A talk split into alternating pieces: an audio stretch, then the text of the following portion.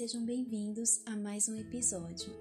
Essa é a última parte em que falo sobre chamado e eleição. Me perdoe por alguns barulhos no áudio, porque eu tive problemas com meu microfone. Eu espero que esse episódio seja de grande proveito, assim como foi para mim. Eu sou a Silvinha e aqui falo sobre os meus sentimentos e a dor do despertar. Chamado e eleição. Uma prática que garante a um membro que está em alto nível na igreja que ele não precise mais se arrepender de seus pecados, algo que só as elites podem ter. O interessante é a igreja ensinar que tudo isso acontecerá de acordo com a vontade do Senhor e quando ele achar oportuno. Conveniente, não é? Mas sabemos que esse chamado é feito por indicação, ou seja, a igreja mente.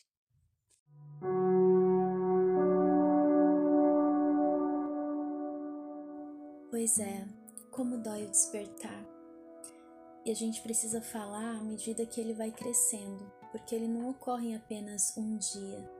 Ele tem dia para começar, mas não tem data para terminar.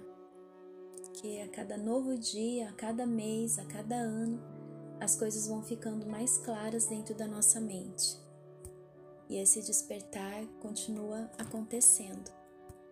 Eu vou continuar hoje com o um assunto chamado eleição. Eu já gravei a parte 1, a parte 2. Para quem veio direto nesse episódio, seria bom ouvir os outros primeiro. Como eu já mencionei, eu encontrei outros vídeos falando sobre isso e eu vou falar sobre eles aqui e vou chegar à conclusão de toda essa história. Os dois vídeos que eu encontrei, eles estão no YouTube e eu vou deixar aqui na descrição. Também tudo que eu falar aqui vai, vai estar na descrição.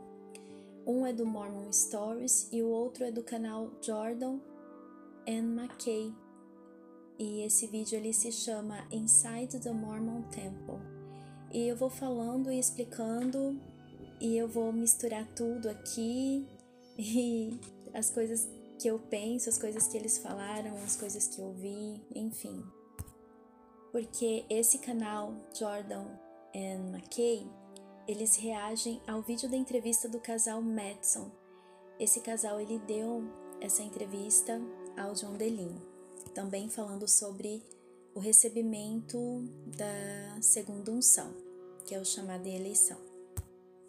A tradução que aparece no YouTube é bem ruim mas eu me esforcei ao máximo para entender.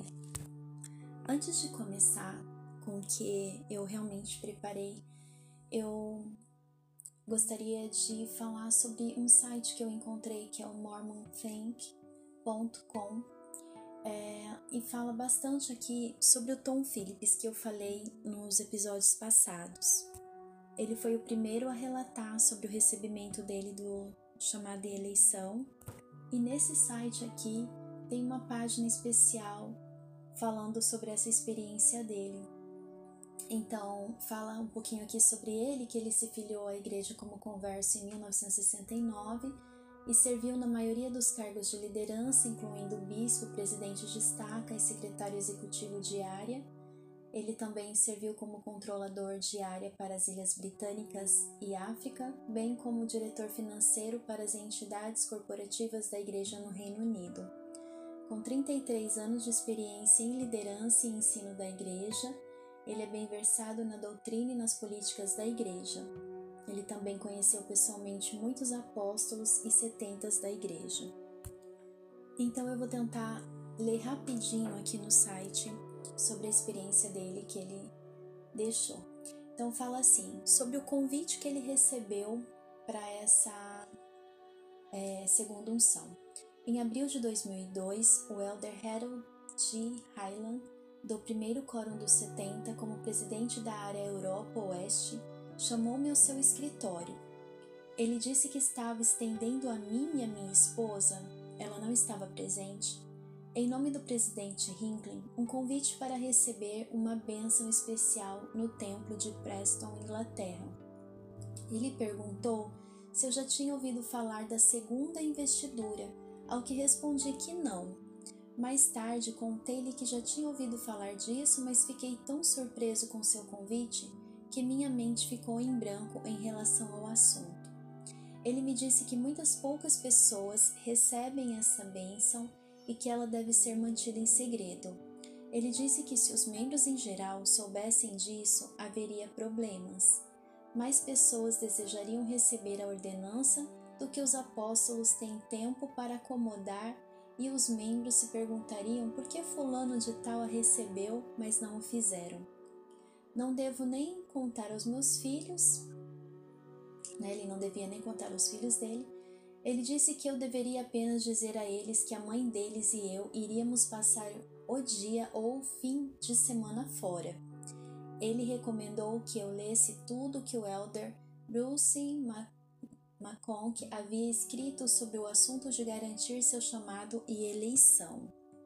O elder Highland me prometeu que seria uma experiência de mudança de vida ele disse que a ordenança foi realizada na época de Joseph Smith, mas foi descontinuada na época do presidente McKay. Isso resultou em apenas dois dos então apóstolos, Harold B. Lee e Spencer W. Kimball, terem recebido esta ordenança por ocasião da morte do presidente Joseph Field Smith. Foi, portanto, reintroduzido e ainda é praticado hoje. Deveríamos estar no templo de Preston, Inglaterra, no domingo 19 de maio de 2002, onde o elder Russell Ballard, do Quórum dos Doze Apóstolos, realizaria a ordenança. Devemos ter nossas recomendações para o templo e nossas vestes do templo, etc., conosco. É, foi traduzido aqui o site, então às vezes fica meio estranho. É, sobre a preparação. Fui para casa e contei para minha esposa. Ela aceitou com bastante calma. Refleti sobre minha própria vida e valor pessoal. Li tudo o que o Elder McConk havia escrito sobre o assunto e ansiava por esse dia com entusiasmo. Basicamente, o Elder McConk escreveu que durante a primeira investidura, você recebe certas bênçãos para se tornar um rei e um sacerdote, rainha e sacerdotisa do Deus Altíssimo e essas bênçãos estão condicionadas a você permanecer digno delas. Tá, então essa primeira investidura seria é, a iniciatória, né? A, que todo membro faz lá. A, as ordenanças, as primeiras ordenanças lá no templo, que as pessoas fazem, né? Quando vão ao templo pela primeira vez. Então, é, são prometidas algumas bênçãos de acordo com a nossa fidelidade nessa primeira ocasião, é o que ele está falando aqui, né? Com a segunda investidura, né, que seria essa segunda unção, as condições são removidas, pois você já provou sua fidelidade e direito às bênçãos. Portanto, você está selado incondicionalmente ao mais alto grau do reino celestial. Quaisquer pecados cometidos posteriormente podem torná-lo sujeito a golpes na carne, mas não o impedirão de alcançar a exaltação. Eu nunca esperei que isso acontecesse comigo. Presumi que seria julgado na próxima vida, e não que, é, que esse julgamento fosse feito nesta vida. Isso significava que eu e minha esposa teríamos a glória celestial garantida, a menos que cometêssemos o pecado imperdoável, que parecia impensável na época. Tínhamos conseguido, o Senhor, por meio de seu profeta, nos informou que éramos dignos dessa elevada exaltação. Nunca pensei que isso seria feito dessa maneira. Eu presumia que se alguém merecesse ter seu chamado e eleição garantidos, o próprio Senhor apareceria a ele. Como a maioria dos membros da igreja, presumi que todos os apóstolos haviam assegurado seu chamado e eleição, assim como muitas das outras autoridades gerais da igreja. Senti um poder me ajudando a ser uma pessoa melhor e mais dedicada à igreja. Telefonei para o templo para reservar a acomodação para mim e minha esposa no sábado 18 de maio para que pudéssemos aproveitar ao máximo a experiência. Não gostei de mentir para minha família e amigos sobre nosso paradeiro naquele fim de semana. Não me senti confortável porque era desonesto, mas fui instruído a não divulgar o que estava acontecendo. Dizer às pessoas que você estará no templo num domingo, quando supostamente todos os templos estão fechados, levantaria mais questões. Portanto, disse a meus filhos que iríamos ao templo no fim de semana e que participaríamos de uma reunião especial com o Elder Ballard, o presidente da área, no domingo. Isso não era incomum para meus filhos aceitarem, pois eu participava regularmente das reuniões de presidência diária e auxiliava esses mesmos irmãos no dia anterior em uma sessão de treinamento para presidentes de estaca. É, no sábado, 18 de maio de 2002, depois do treinamento de liderança do sacerdócio ministrado pelo Elder Ballard na Inglaterra, minha esposa e eu fomos de carro até o templo de Preston, Inglaterra. Ficamos surpresos e encantados ao descobrir que nos foi dada uma suíte nupcial com uma acomodação. Acrescentou a ocasião especial. Enquanto caminhávamos pelo terreno do templo no início da noite, encontramos inesperadamente um membro de nossa ala que havia comparecido a um casamento de família naquele dia. Ele nos perguntou o que estávamos fazendo no templo num sábado à noite. Mencionei rapidamente algo sobre as reuniões da presidência diária. Rapidamente mudei de assunto. Novamente não me senti confortável em mentir para o Senhor, pelo Senhor, né, no caso. De qualquer forma, minha esposa e eu tivemos uma noite agradável, nos preparando espiritualmente para nossa experiência. No templo. Ao entrar no templo, vestimos nossas vestes do templo, encontramos os outros casais que receberiam a ordenança naquele dia e fomos conduzidos a um cenáculo reservado para este propósito. Eu conhecia três dos outros quatro, quatro casais. Dois dos maridos eram presidentes de estaca e um era presidente de missão que acabara de completar sua missão. Estávamos todos sentados na sala com o Elder Ballard oficiando, o Elder Hylon auxiliando e a irmã Hylon e o elder Wayne Patterson e a irmã Patterson como observadores. Um conselheiro da presidência do templo também estava presente. O presidente do templo estava ausente porque sua esposa estava gravemente doente no hospital. O elder Ballard explicou o que estaria acontecendo. Deveríamos ter nossos pés lavados e ser ungidos por ele. Ele estava agindo sob a direção do profeta, presidente Hinckley.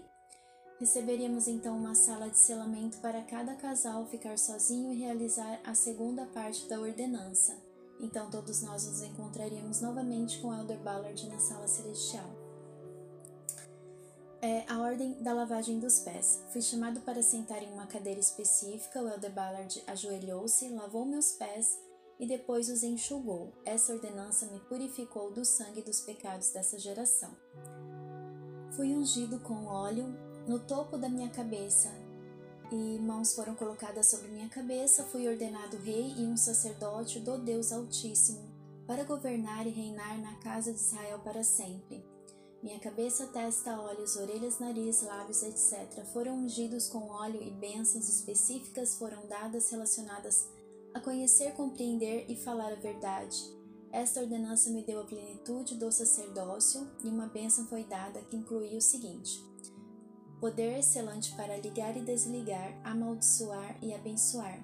Bênçãos de Abraão, Isaque e Jacó.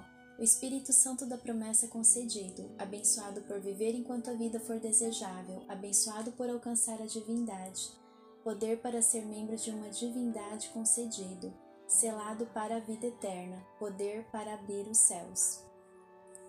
Fomos incumbidos de não revelar a outras pessoas que havíamos recebido essa ordenança. Minha esposa também foi ungida e ordenada rainha e sacerdotisa.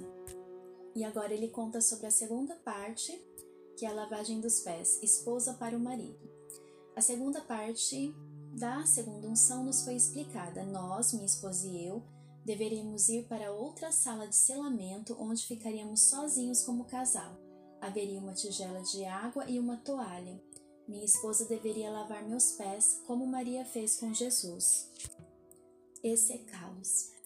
Ela então colocava as mãos sobre minha cabeça e pronunciava uma bênção sobre mim conforme o Espírito ditava. Essa foi uma experiência muito comovente pessoal para nós como casal e ambos terminamos em lágrimas de grande alegria. Depois disso, nos encontramos na sala celestial com Elder Ballard e os outros. Elder Ballard resumiu o que havia acontecido e perguntou se havia alguma dúvida, pois ela só poderia ser respondida naquele momento, neste local. pois fomos incumbidos de não contar a ninguém que havíamos recebido essa ordenança. Agora, olha que interessante isso aqui que ele vai falar. Pouco tempo depois dessa experiência de mudança de vida, o Elder Harlan me pediu para nomear dois casais que eu conhecia para receberem esta ordenança. Levei essa responsabilidade muito a sério e perguntei ao Elder Harlan quais qualidades eu deveria considerar. Ele respondeu: Encontre outro você, pessoas maduras que foram experimentadas e testadas, mas que permaneceram absolutamente comprometidas e dedicadas à Igreja. Essa foi uma resposta lisonjeira. Eu sabia que a decisão final não seria minha, mas, mesmo assim, considerei uma responsabilidade muito grande fazer tais nomeações. Portanto, fiz isso da mesma maneira que fiz durante toda a minha vida na igreja orei pedindo orientação para conhecer a vontade do Pai Celestial a esse respeito. Fiz uma lista de todas as pessoas que conhecia que poderiam ser consideradas. Elaborei isso em minha mente e jejuei e orei. Anteriormente, eu presumia que se alguém se certificasse de que seu chamado e eleição seriam recebidos, seria por meio de uma visita pessoal de Jesus Cristo. Ele nos conhece e é o juiz perfeito, Agora eu estava na posição de nomear outras pessoas para algo tão sagrado, mais oneroso do que nomear bispos, patriarcas, conselheiros na presidência da estaca, etc. Eu ainda presumia que todas as nomeações de todas as fontes seriam reduzidas por um presidente de área e apóstolo, e as decisões finais seriam feitas pelo presidente Hinckley ao consultar pessoalmente o Senhor.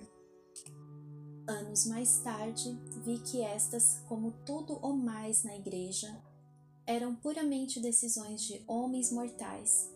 Que arrogância para um líder da igreja assumir que tem o direito de decidir quem irá para o céu mais elevado. Olha, se eu for traduzir em palavras, o que eu sinto sobre esse assunto é indignação, tristeza e repulsa um chamado e eleição que é feito por indicação, tipo, você recebeu, agora indica, indica mais alguns, mais dois, mais três. Bem, então nesse vídeo do Mormon Stories que eu vi, aparece um rapaz que foi entrevistado e ele conta que na missão, o missionário comentou com ele assim: Você sabia que no templo tem uma segunda unção e eles te dão como se fizesse sua eleição e você vê Jesus Cristo no templo? E aí ele achou que era uma brincadeira, porque ele nunca soube nada disso, ele sempre foi muito ativo na igreja, envolvido com os líderes da igreja, porque os pais dele eram líderes, né? Então ele vivia em um ambiente muito rico de ensinamentos e informações. Ele nunca ouviu falar sobre isso e ele achou que fosse aqueles boatos, né, que que rolam na igreja, ele não acreditou e nem deu muita atenção. E aí, quando ele conversou com outros missionários sobre isso, eles disseram: Ah, não vamos pensar sobre isso, não. Eu não sei sobre isso, vamos nos concentrar apenas no básico, ensinar o evangelho às pessoas e tal. Então, a primeira coisa intrigante é sobre isso ser um segredo, um mistério. É essa coisa de não estar bem claro na igreja, e como eu disse na primeira parte, a igreja ela ensina sobre chamada eleição como se fosse algo entre a pessoa e o Senhor, que era uma, uma certeza íntima de que você será aceito na presença dele, que você conseguiu a sua exaltação, que você é merecedor, que os seus esforços foram reconhecidos e, e que você receberá o seu lugar no mais alto grau de glória. Né? Esse lugar foi garantido e que essa certeza seria tão forte que a dúvida não existiria e você veria o semblante de Cristo, ele apareceria para você. E é claro que isso seria algo tão particular, né, que você não contaria a ninguém. E diante desses ensinamentos, quantos membros fiéis não esperam por isso? Porque realmente isso era falado há alguns anos é, atrás, quando existia o livro Doutrina Mormon, que o Tom Phillips foi incentivado a ler para se preparar, no vídeo que eu assisti aqui fala que era um livro que todo membro da igreja tinha, basicamente. Era aquele livro ali que os membros sempre estavam lendo, é, consultando as doutrinas da igreja, né? E que hoje ele está assim na obscuridade, ninguém mais quer esse livro, aceita esse livro, né? Porque dizem não ser um livro oficialmente publicado pela igreja, mas foi escrito por um profeta e antigamente todo mundo seguia e acreditava em tudo que estava lá. Então os membros acreditavam sim nessas coisas e eu confesso que eu era uma dessas que acreditava é, que um dia eu teria essa oportunidade se eu me esforçasse o suficiente, de repente no fim da vida ter uma experiência espiritual assim, né? Eu era muito sincera é, nessa fé que eu tinha, mas a minha preocupação maior para ter esse um privilégio desses era me purificar, era purificar o meu coração ao máximo dentro das coisas que eu fazia na igreja, com minha família, com os amigos. É, eu queria é, me livrar dos julgamentos, ser humilde, amável, assim como Jesus era para mim. Né? Afinal, para estar é, na presença dele, eu queria me sentir digna para esse momento. Acontece que o que eles ensinam não tem nada a ver com a realidade. E como aconteceu com esse rapaz, ele não sabia nada sobre essa segunda unção, embora a vida dele tenha sido sempre dentro da igreja, cercado por líderes e tal. Mas esse assunto não chegou para ele. Foi chegar na missão e ainda veio distorcido, né? Porque é, existe a segunda unção no templo, mas não se vê Jesus Cristo lá dentro.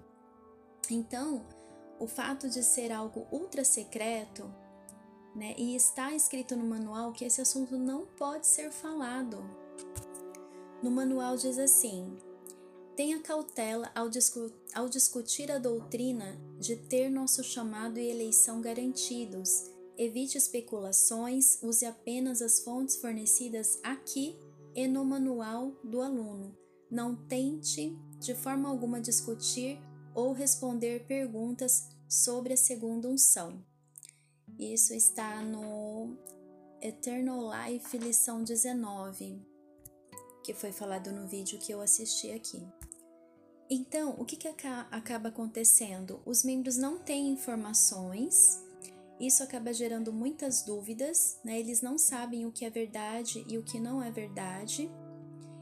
E, e no vídeo do Mormon Stories, eles comentam que um dos principais sinais de que uma organização é prejudicial é quando tem coisas secretas escondidas de seus membros.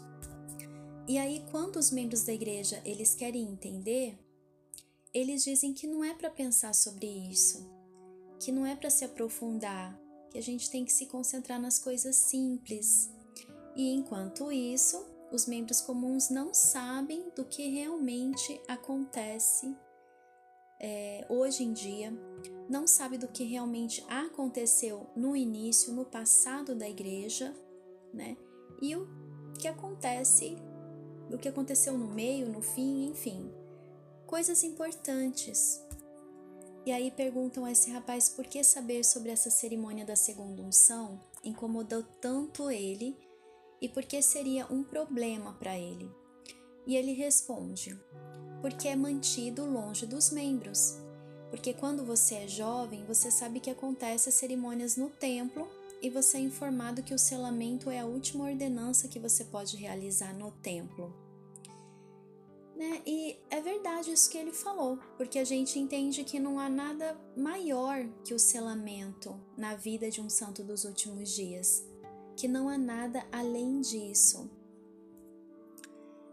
E ao contrário da investidura ou do casamento no templo, a segunda unção ela não é considerada essencial para a salvação, mas é uma coisa muito, muito séria, porque acredita-se que a pessoa já está ali sendo julgada e admitida no reino celestial, sendo exaltada Não importa o que ela faça depois, só se ela negar o Espírito Santo ou matar alguém. De resto, ela pode fazer o que ela quiser fazer, porque já está garantido. Então, é triste saber que a igreja esconde o que pode acontecer a mais ali dentro. E a maioria dos membros não sabe de tudo, pensa que sabe de tudo. A pior coisa é você pensar que sabe sobre tudo e depois você descobrir que você não sabia, que te esconderam coisas.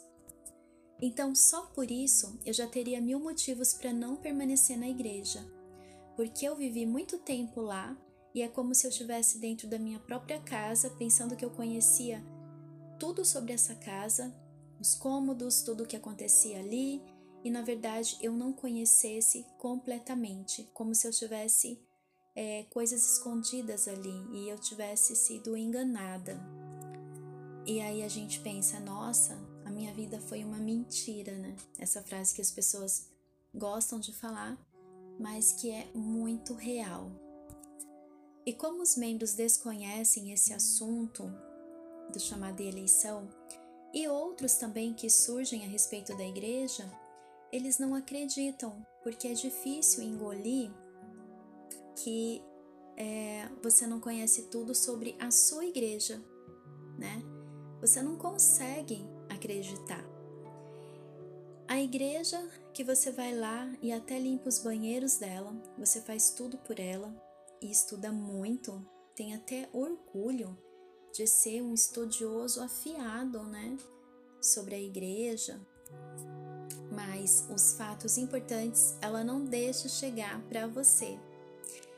Te esconde muitas coisas que, se você soubesse, poderia te fazer repensar na sua crença, analisar melhor aquilo que você pensa ser um testemunho da verdade que aliás é um testemunho que todos os membros de outras igrejas também têm e estão lá defendendo as suas causas como se elas fossem as únicas igrejas verdadeiras na face da terra.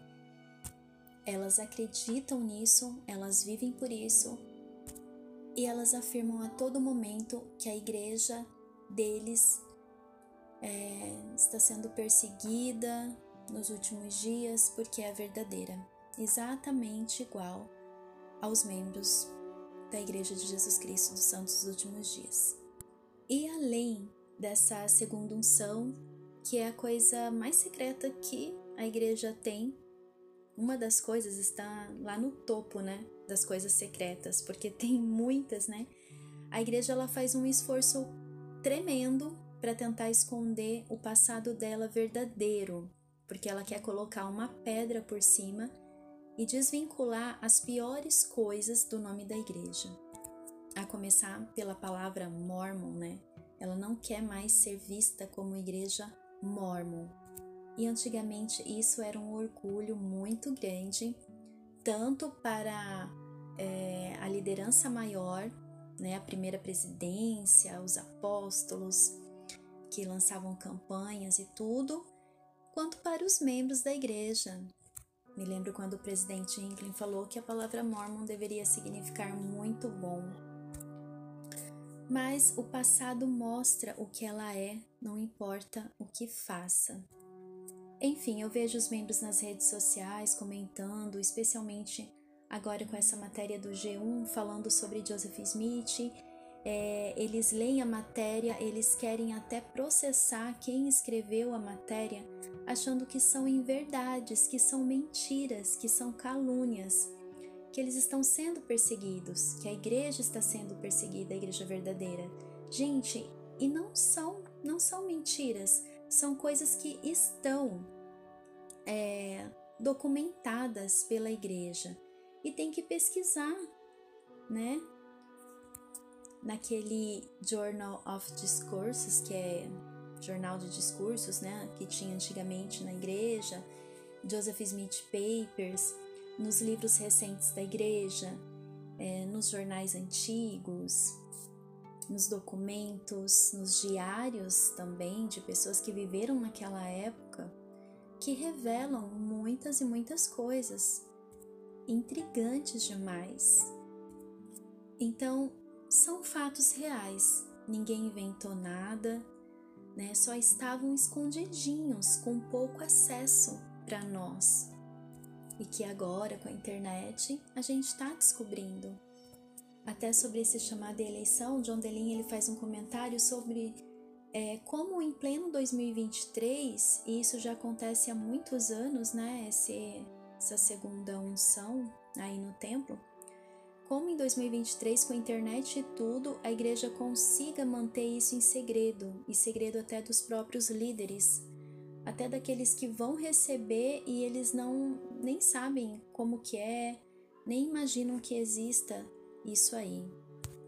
Então, geralmente as pessoas não imaginam que tudo é feito dessa maneira, que o chamado de eleição é assim, que todos os apóstolos recebem e tal, né? E, e até mesmo os líderes imaginam que se alguém merecesse, o Senhor apareceria a essa pessoa. Como esses líderes, né, dos 70 que ficaram surpreendidos em descobrir todas essas coisas, porque receberam. Se eles não recebessem, se eles não recebessem esse convite, talvez nunca nem saberiam também. Então, como eu escutei lá no vídeo, e é verdade, um membro da igreja pode passar a vida inteira sem saber sobre essa segunda unção, e porque apenas a elite tem acesso dentro da igreja. E isso acaba com a fé de muitas pessoas ao descobrir isso. Então, eu sei que é difícil, eu sei que dói, e por isso, o membro, ele não pode ficar defendendo a igreja 100% assim. Aliás, é, nós não podemos ficar defendendo nada 100%. Olha, quando o membro ele defende a igreja 100%, ele só vai estar se enganando e ele pode ter uma decepção muito maior. Vai doer muito mais porque ele se expôs, ele pode até magoar outras pessoas defendendo a igreja, familiares, amigos, queridos, e depois ele vai ter que reconhecer que ele estava errado, que ele estava sendo enganado, iludido, manipulado. Isso é pior. Alguns membros até sangram para defender a igreja. E além deles estarem iludidos, eles estão sendo muito ignorantes. Ignorantes no sentido de não ter conhecimento mesmo, né, da realidade. Eles confiam demais em algo que a própria igreja deu para eles. E assim é fácil, né, confiar em algo que a própria instituição deu ali de bandeja. Às vezes eu leio os comentários assim, eu, nossa, me dá uma raiva só que ultimamente eu tenho tido mais compaixão, porque eu já fui assim, né? Então dá para entender. Mas eu nunca ataquei ninguém, não, por causa da igreja. Isso eu posso dizer. Então precisa buscar, precisa buscar para ter esse conhecimento, mas também se não quiser buscar, né, não tem problema. Só não precisa atacar quem teve a coragem de buscar o que de fato a igreja é ou melhor ainda, o que ela não é. E, por exemplo, Joseph Smith é uma perfeição do século XIX inventada. Então eu vou falar aqui um pouquinho sobre esse Jordan e McKay, o que eles comentaram sobre a ideia principal no mormonismo sobre receber esse chamado eleição. Então eles dizem lá no canal que a ideia principal é sobre a vida eterna e que o homem pode se tornar um Deus quando alcança o mais alto grau de glória no reino celestial, sendo devidamente preparado com a iniciatória e recebendo todas as ordenanças dentro do templo, casamento e tudo, o selamento, né? É, então, uma citação que ele ouvia bastante era de Wilford Woodruff, que diz: Como o homem é hoje, Deus já foi. Como Deus é, o homem poderá ser. Lorenzo Snow disse no site da igreja Tornar-se como Deus. Fala tudo sobre essa crença com citações bíblicas e citações de profetas mormons. Joseph Smith também disse que o próprio Deus habitou na terra da mesma forma que o próprio Jesus Cristo. Que o próprio Deus foi um homem como um de nós, né, um dia. Então é interessante também pesquisar sobre segunda unção no Google, fazer uma pesquisa aí, é, ou segunda unção, LDS, eu sempre coloco assim, é, ou chamado eleição. Nesse vídeo eles comentam também em como a igreja, silenciosamente, ela vai retirando coisas, citações, declarações, coisas que antes falavam, e aí quando eles percebem que hoje em dia não é bem visto ou não pega muito bem, eles retiram e fingem que nunca esteve ali, aquilo ali, que nunca esteve ali, ou que hoje não tem mais validade, sendo que era uma coisa que a igreja seguia, às vezes até rigorosamente, e hoje já não serve mais. E é interessante porque eu assisti um vídeo sobre um ex-TJ, ex-testemunho de Jeová, falando que lá eles fazem assim também, né? E lá eles recebem uma nova luz. Ah, uma nova luz foi dada, então é, não deve ser mais dessa forma e tal, tal, tal. Eu já falei bastante sobre o que acontece na segunda unção. Eu vou falar o que o John Delin ele diz aqui no comecinho do vídeo. Ele fala: "Você é chamado para o templo, você geralmente é um mormon de boas condições financeiras e influente, não pode contar para os filhos, para ninguém, você vai em um domingo, tem outros casais juntos, você é ungido como alguém que alcançou o status de divindade na vida após a morte, a menos que você mate alguém literalmente, você terá a garantia de se tornar um Deus. É como dizer a um mormon que ele chegou lá, que não precisa mais se preocupar, e também uma maneira de selar o compromisso de alguém com a igreja, uma vez que eles estão em idade avançada, têm muito dinheiro e muito poder e status. É uma forma de recompensar e selar esse compromisso com a igreja até o fim. Nossa, eu achei muito interessante isso que ele falou, que faz todo sentido, né? É, essas pessoas, elas não podem desanimar. Elas precisam continuar contribuindo, fazendo suas doações à igreja, servindo. Essas pessoas, elas têm dinheiro. Elas são pessoas influentes. Elas são pessoas que têm uma condição financeira muito boa a igreja não pode perder. Então, a igreja, ela dá esse treinamento especial a essas pessoas de boas condições financeiras, né? Uma condição elevada. E é uma maneira de manter essas pessoas lá. E elas é, vão ficar tão comovidas com essa experiência que elas vão querer sim trabalhar mais e mais para a igreja, doar, porque a fé é, foi solidificada e eles ficam absolutamente comprometidos com a igreja. Então, é, Jordan é, e McKay, né? Esse canal no YouTube, eles falam exatamente sobre isso também. E eles comentam que tudo isso é baseado na injustiça, elitismo, ter conexões com pessoas do alto escalão da igreja né? Já que você vai ser indicado por alguém também do alto escalão. E daí você pensa na mãe solteira com quatro filhos, que embora não tenha dinheiro, ela paga o seu dízimo mesmo sem poder, e ela não vai receber essa segunda unção, né? Esse privilégio, esse tratamento especial, mas sim quem vai receber é um empresário de sucesso, casado. Então, as experiências do casal Madison e Tom Phillips são idênticas porque isso é uma ordenança, é um ritual e as coisas acontecem sempre do mesmo jeito. Então, tudo que o Tom Phillips falou é, a respeito dos procedimentos feitos lá no templo aconteceram também com o casal Madison.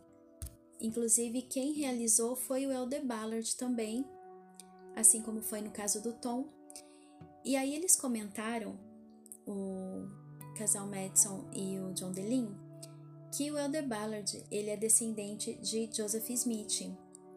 E John DeLin comentou que aprendeu na BYU que Joseph Smith era descendente de Jesus Cristo, descendente direto de Jesus Cristo. Ou seja, Jesus Cristo teve filhos e tal.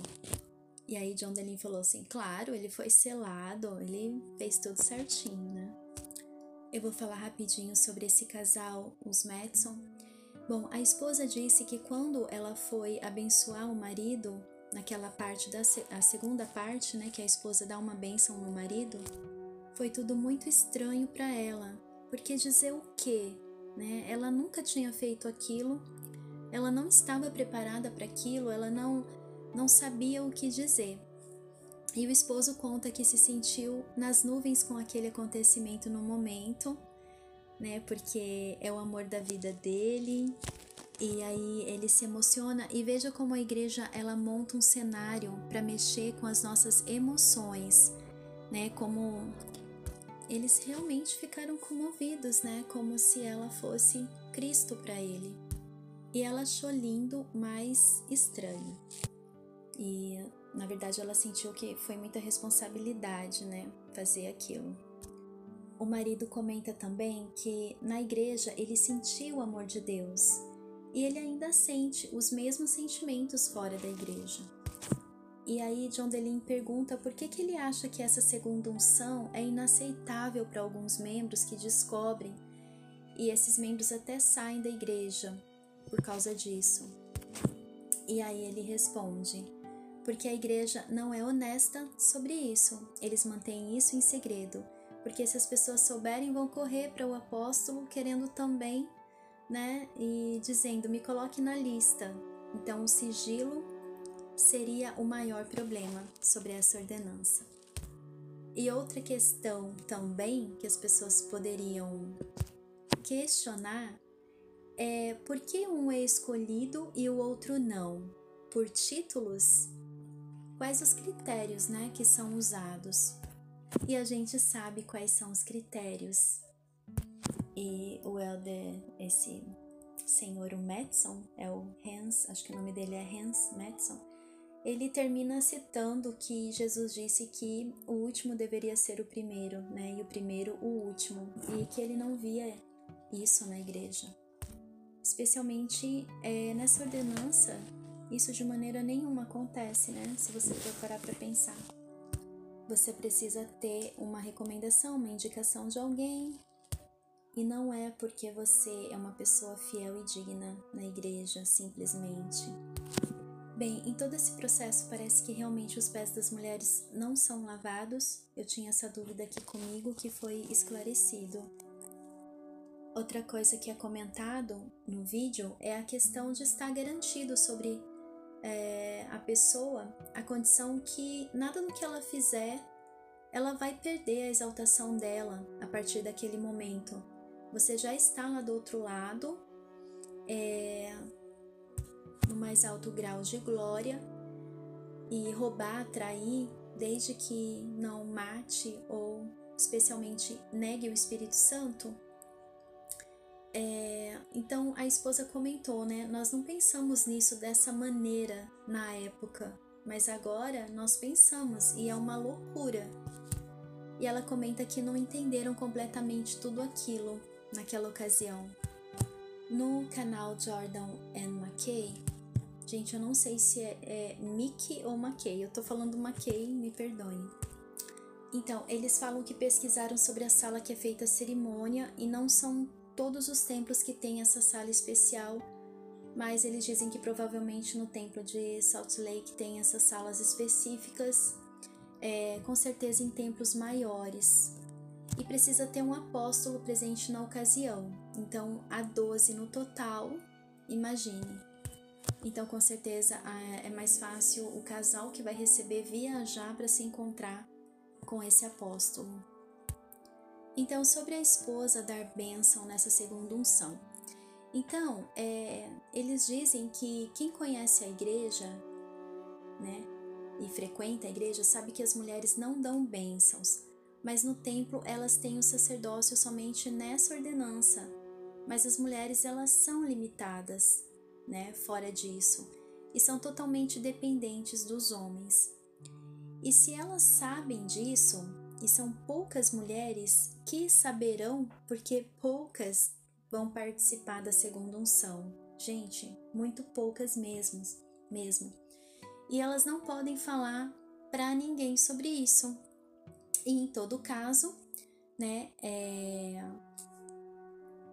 isso vai acontecer apenas uma vez na vida dessa mulher, que ela vai poder dar uma bênção no marido dela e ela vai lavar os pés do marido, mas os pés dela não são lavados. Então, isso mostra muito sobre a condição da mulher na igreja. E eles fazem até um comentário depois, mudando o assunto, né?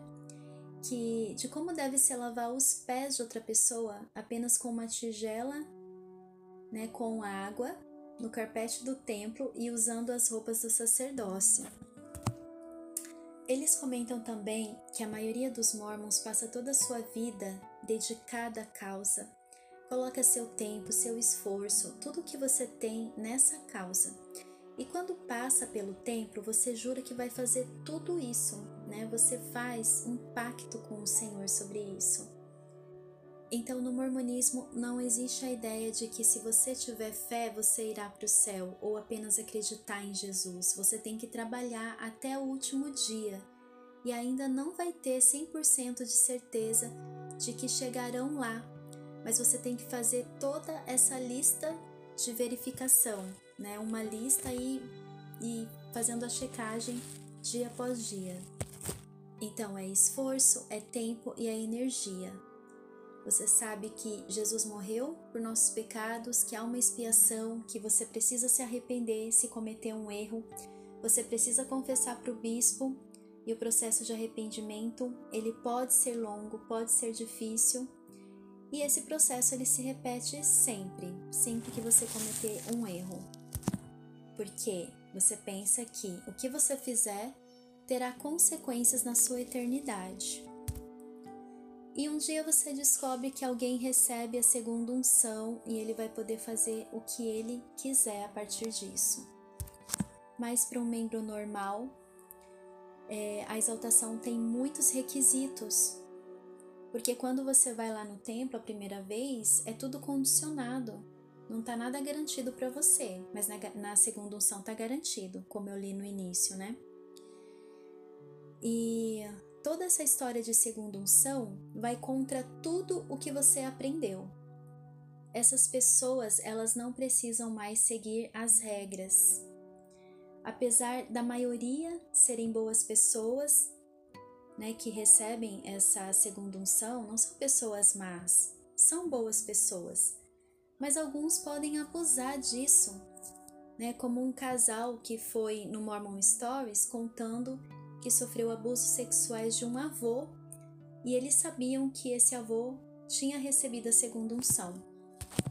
Eles citam esse, esse episódio, né? Mas eu não assisti, eu vou procurar para assistir.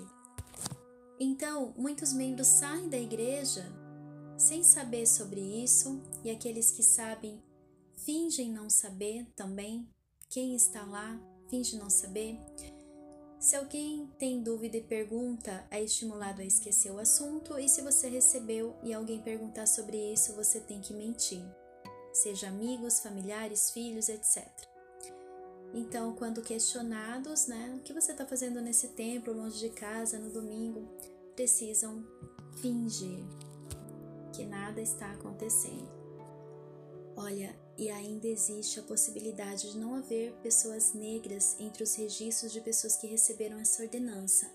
Eu não posso afirmar isso com segurança, mas foi o que eles falaram no vídeo sobre alguém que fazia os registros de pessoas que receberam a segunda unção. Essa pessoa teria comentado a esse respeito. Eu espero que não, porque aí seria demais, nossa. Mas a gente espera de tudo, né?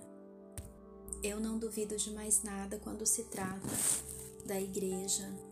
Nada me deixa perplexa mais, porque foram tantas coisas que eu descobri em tão pouco tempo e ainda estou descobrindo. Eu vou terminar esse episódio, ele ficou bem longo, mas eu precisava encerrar partir desse episódio, esse assunto. E eu fico pensando, né, naquela senhorinha na igreja que nunca vai ter esse privilégio. Toda ala tem aquelas irmãs mais humildes que se dedicam 100%, que dão almoço para os missionários, que acolhem as pessoas, os visitantes, as pessoas que estão voltando para a igreja, pessoas que não negam chamados, discursos, que limpam a capela, que fazem suas visitas, que não perdem uma caravana, estão sempre lá, gastando é, quando precisa pegar ônibus, quando o templo é longe, que pagam o seu dízimo, que enfim, gente, são muito fiéis, vão a pé para a capela, vão de ônibus, não faltam em nenhuma reunião, treinamentos. E essas pessoas, elas nem imaginam que outras estão sendo muito mais valorizadas, que estão tendo esse privilégio de já ter garantido lá no céu seu cantinho, né? É claro que pra gente que, que saiu da igreja, isso não tem o menor sentido de Jesus Cristo classificar as pessoas por posição social ou por situação financeira e já garantir ali que você tá salvo, que você tá que você vai receber essa honra, né? É estranho como os, os membros da igreja vê a fidelidade de uma pessoa, como eles distinguem essa fidelidade. É a pessoa que tem o melhor carro, é a pessoa que foi mais abençoada materialmente, é a pessoa digna de receber a exaltação.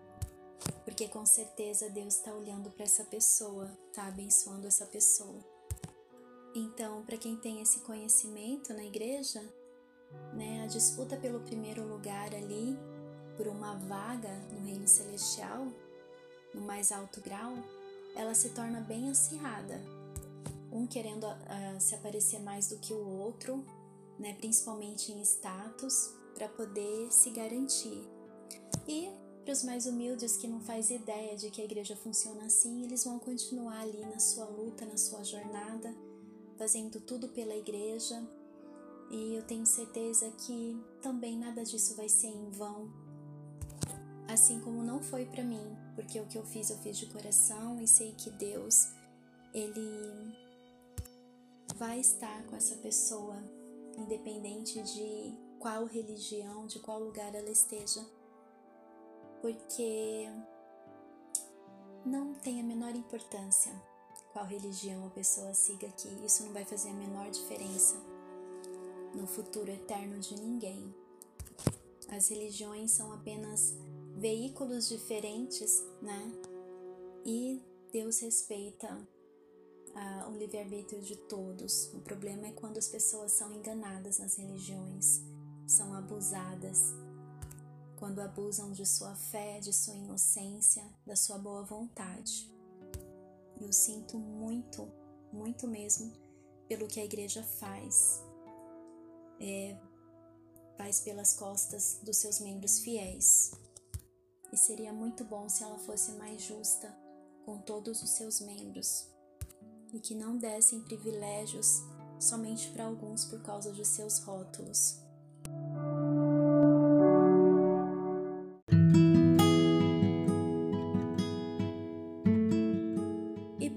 Só. Se você gostou desse conteúdo e sente que pode ajudar alguém, compartilhe. Me siga para receber notificações de novos episódios. E você também pode deixar o seu comentário ou entrar em contato comigo pelo e-mail que está na descrição. Obrigada por estar aqui. Te espero no próximo episódio. Até lá!